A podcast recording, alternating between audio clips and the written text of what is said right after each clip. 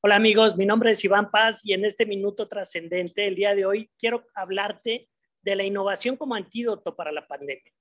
¿En qué y cómo puedes innovar en tu empresa?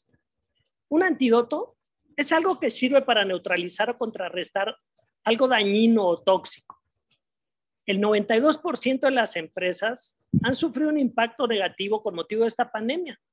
Sin embargo, hay quien ha utilizado la innovación para poder encontrar nuevas formas de generar negocios y no solo subsistir. De ese 92%, el 40% ha encontrado nuevas formas que le han permitido acelerar sus negocios, ser más eficientes e incrementar su rentabilidad. Una de las frases que se le atribuye al famoso artista español Pablo Picasso es aquella que dice que la inspiración existe, pero te debe encontrar trabajando.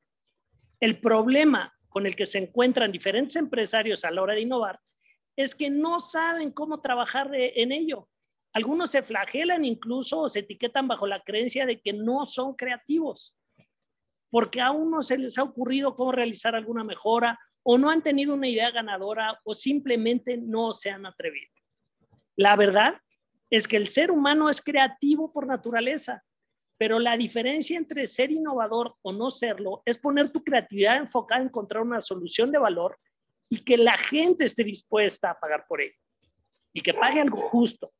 Si sientes que es momento de enfocarte o te urge generar una idea para tu empresa, te tengo una excelente noticia. Puedes y debes elegir un método de trabajo para fomentar tu creatividad y la de tu equipo y enfocarla en generar ideas valiosas, ya sea en el modelo de negocio, en el valor de lo que aportas al cliente o al usuario o la manera en la que lo das a conocer y se lo entregas.